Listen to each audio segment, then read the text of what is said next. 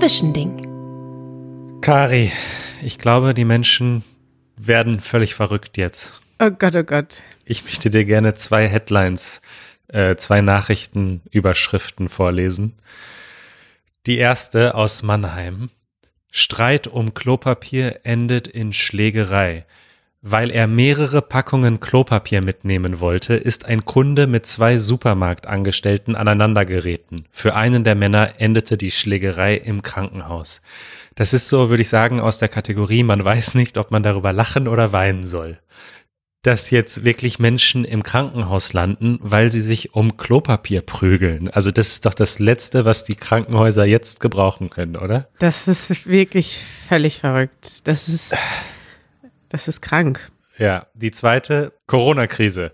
Hunderte Rollen Klopapier aus Nürnberger Schule geklaut. Da haben, da sind Leute in eine Schule eingebrochen und haben Klopapier geklaut. Hunderte Rollen. Das ist unfassbar, weil es, es gibt doch keine, also es gibt doch keinen Shortage. Was heißt das auf Deutsch? Es gibt doch keine. Kein Mangel. Es kein Mangel, keine Knappheit. Gibt keine Klopapierknappheit. Das sagen die Leute jetzt seit zwei Wochen und trotzdem kaufen die Leute immer noch Klopapier. Ich verstehe das gar nicht. Da passt auch ganz gut zu der Kommentar, den uns Amir geschickt hat. Amir schreibt, an alle Leute, die aus Angst zu viel einkaufen, bitte hört auf damit. Ich bin Kassierer in einem Supermarkt und jeden Tag kaufen die Leute wie verrückt. Denkt bitte auch mal an die Supermarktangestellten. Wir brauchen auch etwas Ruhe und sollen auch weniger mit anderen in Kontakt bleiben.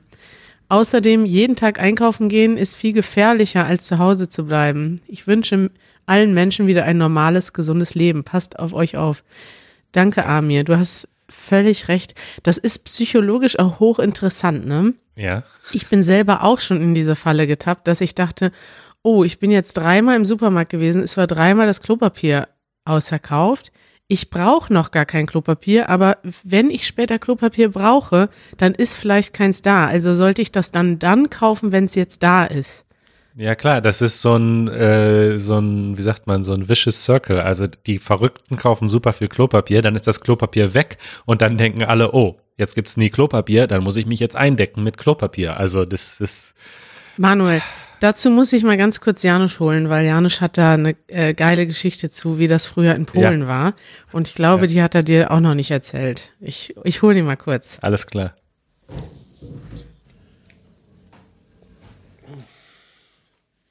Okay, hier ist Janusz und Janusz, ich würde dich jetzt mal bitten, Manuel zu beschreiben, wie das damals in Polen mit dem Zucker war. Wir reden gerade darüber, warum in Deutschland jetzt es die ganze Zeit alle Leute Klopapier kaufen.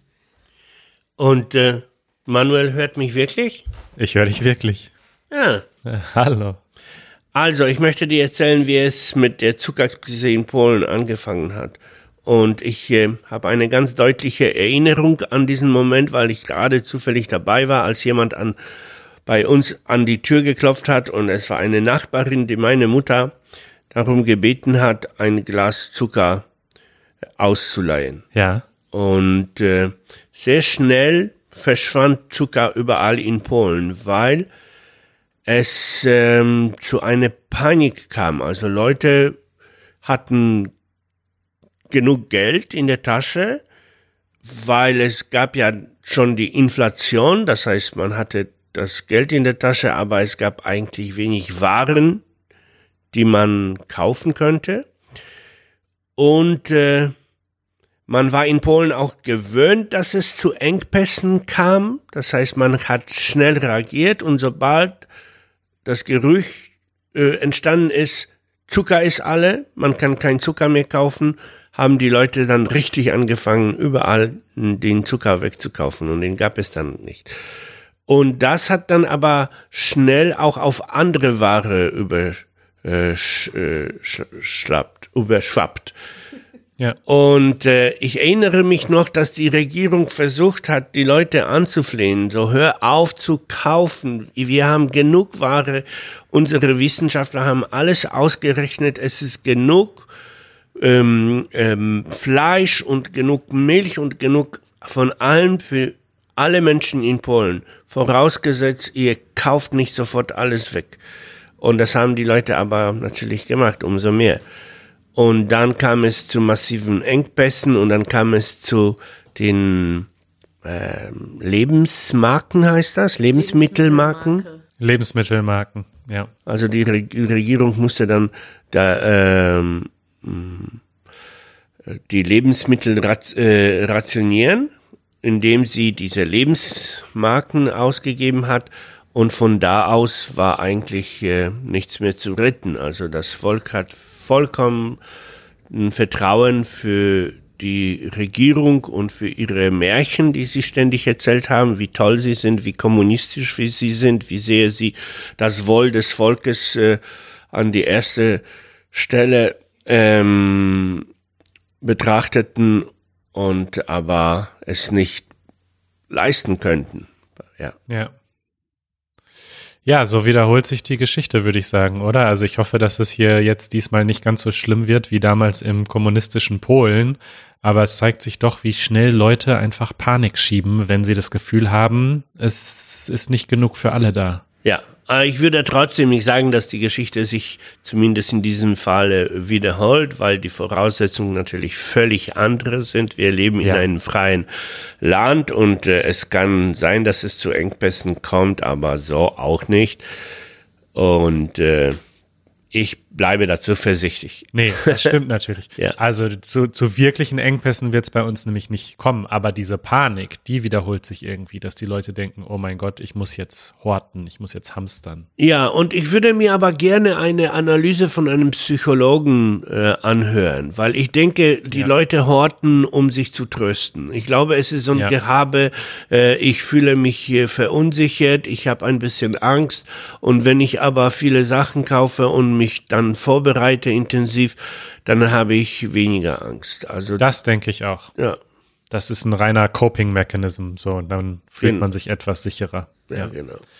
Ja, schön. Danke für diese Geschichte. Okay, Kari schmeißt mich raus aus von dem Mikro. Ciao. Alles klar. Ciao. Unmissverständlich. Ja, Manuel, Ja. das als kleine äh, Zwischenanekdote. Aber das mit dem sich beruhigen ist, glaube ich, tatsächlich ein ganz guter Punkt. Die Leute haben Angst, dass sie die Kontrolle über ihr Leben verlieren. Haben sie ja im Prinzip auch. Die, es wird immer mehr Freiheit eingeschränkt. Und dann macht man manchmal unüberlegte Sachen. ne? Ja, ja. Es gibt, hast du den, das Zitat gesehen von dem, wie heißt der, Mark, Mark Rutte, der Premier in den Niederlanden? Premierminister? Äh, wir haben genug Klopapier, um uns hunderte Jahre lang den Arsch abzuwischen. So Nee, ungefähr, ja, ne? er hat wörtlich gesagt, um zehn Jahre zu kacken. Ach, um zehn Jahre zu kacken. Ich weiß nicht, wie das auf Niederländisch Hat der heißt. Premier aber- gesagt. Ja, ja, genau. Sehr, Ja, das würde ich gerne mal auf Niederländisch hören. Das klingt bestimmt sehr vulgäre Sprache. Ja, witzig. Ja, gut. Ansonsten, ähm, was sind sonst die Neuigkeiten? Ich habe heute gelesen, dass die Menschen in Deutschland leider, obwohl ja gerade Angela Merkel an unsere Vernunft appelliert hat, sich doch vielerorts nicht dran halten. Gestern wurde in Freiburg, ähm, musste die Polizei mehrere Corona-Partys auflösen. Oh Gott. Und äh, ich habe wohl gelesen, dass die Regierung in Berlin jetzt mal den morgigen Samstag sehr genau beobachten wird. Und wenn sie merken, dass die Leute rausgehen und feiern und Partys machen, dann werden eventuell nächste Woche richtige Ausgangssperren verhängt. Also dann, dass man sozusagen, im Moment dürfen wir ja noch rausgehen. Wir werden nur gebeten, es nicht zu tun oder es zu reduzieren. Aber dass es dann vielleicht richtig illegal wird. Ja, aber Ganz schön krass. wahrscheinlich muss das kommen, ehrlich gesagt. Und es ist, es ist auch besser so. Also man kann es ja auch bereits, bereits jetzt äh, rumgehen und gucken. Klar, aber die Polizei kann nicht alles kontrollieren. Die Leute sollen einfach mal. Es ist schon krank, dass man die Leute irgendwie nicht dazu bekommt. Wobei es Ja. jetzt weniger wird und die Leute natürlich auch sich gegenseitig ähm, daran erinnern. Also, dass Ja. es jetzt eine ganze Gruppe gibt, die alle das nicht befolgen und alle gemeinsam sich gut fühlen beim Scheiße machen. Gibt es natürlich noch, aber es sind nicht mehr so viele, glaube ich, wie vor noch vor ein paar Tagen. Auf jeden Fall. Hast du die Videos gesehen aus den USA, wo die College Students ja jetzt gerade Spring Break machen? Nein.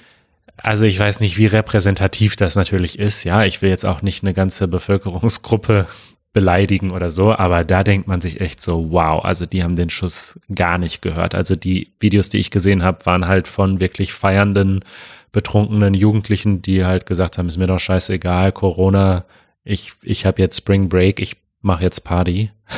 Ja. Ich weiß halt, wie gesagt, nicht, es war halt ein Video. Kann natürlich auch sein, dass sich das schon wieder verändert hat, aber das sah einfach, das war einfach krass. Ja. Aber klar, ich meine, es ist natürlich, ich will auch gar nicht so sehr so bewerten, weil bei uns hat es ja auch ein bisschen gedauert, bis wir den Ernst der Lage erkannt haben. Ja. Und das dauert halt je nach Person vielleicht ein bisschen unterschiedlich lange. Ja, und es ist ja noch immer die Frage, also wie sehr vertraust du der Regierung, wie sehr Ja. vertraust du den Gesetzen? In den USA hast du sowieso schon diesen extremen Doppelstandard zwischen ähm, nicht trinken dürfen, bis du 21 bist, aber in Wirklichkeit machen es halt trotzdem alle, die im, im College sind. Also das ist schon, finde ich, da ist es ja quasi normal als Jugend, also sag ich mal, als 18-Jähriger und 19-Jähriger jedes Wochenende das Gesetz zu brechen. Und wenn die Gesetze so sind, dann ist das halt auch, also ich würde mir vorstellen, das ist jetzt eine reine Hypothese, dass man sich dann nicht so angehalten fühlt, alles automatisch zu befolgen. Ich bin in Deutschland ehrlich gesagt schon überrascht. Ich hätte gedacht, dass es, also, dass sich jetzt so viele Leute direkt an das Gesetz halten und an die Vorgaben halten. Das sind ja auch teilweise bis jetzt nur Aufrufe, ne? Wenn Angela Ja. Merkel sagt, bleibt mal zu Hause, heißt das ja nicht, dass alle zu Hause bleiben, weil es ist ja erstmal nur ein Aufruf und nicht ein Ja. Und dass das wirklich alle so ernst nehmen und sich selbst Merkel-Gegner oder Leute, die sie gar nicht so sehr mögen, sich jetzt gegenseitig sagen, Angela Merkel hat aber gesagt, du musst zu Hause bleiben. Die Mutti hat das Ja, gesagt. Mama hat gesagt, bleib zu Hause. Das ist ja schon mal was. Also das ist ja, auch ein bisschen, ja, stimmt. ist ja auch verwunderlich. Manuel, ich habe noch ein wichtiges Thema. Ja, was machen wir denn dieses Wochenende? Ja, weil Janusz ist jetzt weg, ne? Und Ja. Janusz wird morgen 60 Jahre alt. Das Dun, ist, dun, dun. Ein, ein, ein runder Geburtstag in so einer schönen Zeit. in einer natürlich furchtbaren Zeit. Ich kann das auch gar nicht fassen, dass Janusz 60 wird. Der ist ja also ähm, ähm, geistig eher so 19 immer noch geblieben. Ich glaube, das ist ja das Schöne in unserer Familie, da ist ja so vieles durcheinander mit den, äh, mit den, mit den Altersklassen. Ich würde sagen, wir beide sind ähm, beide einzeln jeweils vernünftiger als er. Aber das ist ja auch das Gute, dass wir uns darum kümmern, dass es, äh, dass alles Ja. dass alles gut läuft. Jetzt haben wir jedoch das Problem. Wir haben ja eine Riesenparty geplant. Leute wollten aus verschiedenen Städten kommen. Leute wollten aus Polen kommen. Alles abgesagt. Wahrscheinlich werden nicht mal wir uns sehen. Ne? Wir werden Nö. alle zu Hause sitzen, werden morgen virtuell, virtuelle, eine virtuelle Party machen. Und ich dachte, es wäre doch schön, die Leute, die uns jetzt zuhören, das sind ja auch schon ein paar Leute, die Leute, die das jetzt hören, die könnten doch, wenn ihr Lust habt, ähm, würdet ihr Janusz bestimmt eine Freude machen äh, und ihr könntet ihm virtuell gratulieren. Das wäre meine Idee, dass äh, wir das so ein bisschen heimlich dazu aufrufen, in der Hoffnung, dass Janusz heute den Podcast nicht mehr hört. Was hältst du davon? Kannst ihn gleich löschen schnell bei ihm auf dem Handy und sagen, nee, heute, es gab ein technisches Problem. Äh. Ja, ich finde es gut, aber wie, wie läuft das logistisch? Also wie lang sollen die Videos sein und wo soll man die hochladen oder hinschicken? Ich habe gedacht, ne, dass wir das, es ist ja nicht jeder bei Facebook, aber die, die Nee. bei Facebook sind, Janusz hat eine Facebook-Seite, die er sehr aktiv pflegt, wie übrigens viele Menschen über 40. Du, äh, du, kenn, du, Ich hab- du kennst ich sie hab gar nicht mehr, weil du dich. Doch, doch. Ich habe das letztens nämlich auf seinem Computer gesehen und habe ihm gesagt, kannst du bitte dieses Facebook mal löschen? Also Facebook ist echt jetzt mal langsam vorbei. Und er so, nein, ich liebe meine Facebook-Seite. Ja. Er liebt seine Facebook-Seite. Ja, okay. Er liebt seine Facebook-Seite wirklich und sie ist auch extrem witzig. Sein Facebook-Profilfoto ist ein Foto, wo er diese Oculus Quest aufhat. Der sieht damit aus wie so ein richtiger Depp und er weiß das und findet das witzig und hat einfach so ein Foto, wo er so eine, diese riesige Virtual Reality Brille auf dem Kopf hat. Und das ist einfach sau witzig, weil Janusz jeden Tag jeden Scheiß aus seinem Leben teilt. Jedes YouTube-Video, was er gesehen hat, wird bei Facebook geteilt. Jede neue Errungenschaft aus seinem Leben, jedes Lebensereignis wird geteilt. Alles, was Janusz lernt. Er hat eine Zeit lang, als er angefangen hat, Italienisch zu lernen, hat er jeden Text, den er gelesen hat, bei Facebook gepostet. Und ich habe ihm gesagt, Janusz, hör doch bitte auf damit, das will doch keiner lesen. Und er sagt, ist doch mir egal, ist mein Facebook. Und ich würde sagen, die Leute, die bei Facebook sind, können ihm eine sehr große Freude machen, wenn sie ihm einfach ein kurzes Video oder eine Nachricht auf der Seite posten. Finde ich gut. Und vielleicht erklären einfach, woher ihr kommt oder was ihr, ja, was ihr, was ihr macht. Weil das ist ja das Ding, wir haben viele Zuhörer, viele Zuschauer, die wir gar nicht kennen aus aller Welt. Und wir mögen das sehr, die immer zu treffen. Und im Moment können wir jetzt keine Meetups mehr machen. Wir können ja gar nicht mit euch in Kontakt kommen. Wir machen ein virtuelles Meetup auf Janusz Facebook-Seite. Auf Janusz Facebook-Seite. Ich glaube, das würde ihn sehr freuen. Gut, also wir verlinken die in den Show Notes. Genau, ich würde das gleich mal einstellen auf der Facebook-Seite, weil ich glaube, man darf da als Fremder nicht posten, aber ich würde das einfach gleich mal freischalten, während Janusz nicht guckt. Und das dann kann man morgen und übermorgen kann dann jeder auf Janusz Facebook-Seite posten und lass uns da mal eine Party veranstalten. Facebook.com slash janusz.hamerski. Alles klar, ich bin jetzt versucht, ich werde mir wahrscheinlich jetzt nochmal ein neues Facebook-Konto äh, nur dafür einrichten und danach wieder löschen, weil ich möchte auch ein Video posten und ich möchte die anderen Videos sehen. cool, Geil. geile Aktion. Ja, Super. freut mich. Und wir sprechen uns dann auch morgen zum Geburtstag und äh, zur virtuellen Party, oder? Das machen wir. Ich freue mich drauf. Bis morgen, Manuel. Tschüss. Bis dann. Ciao.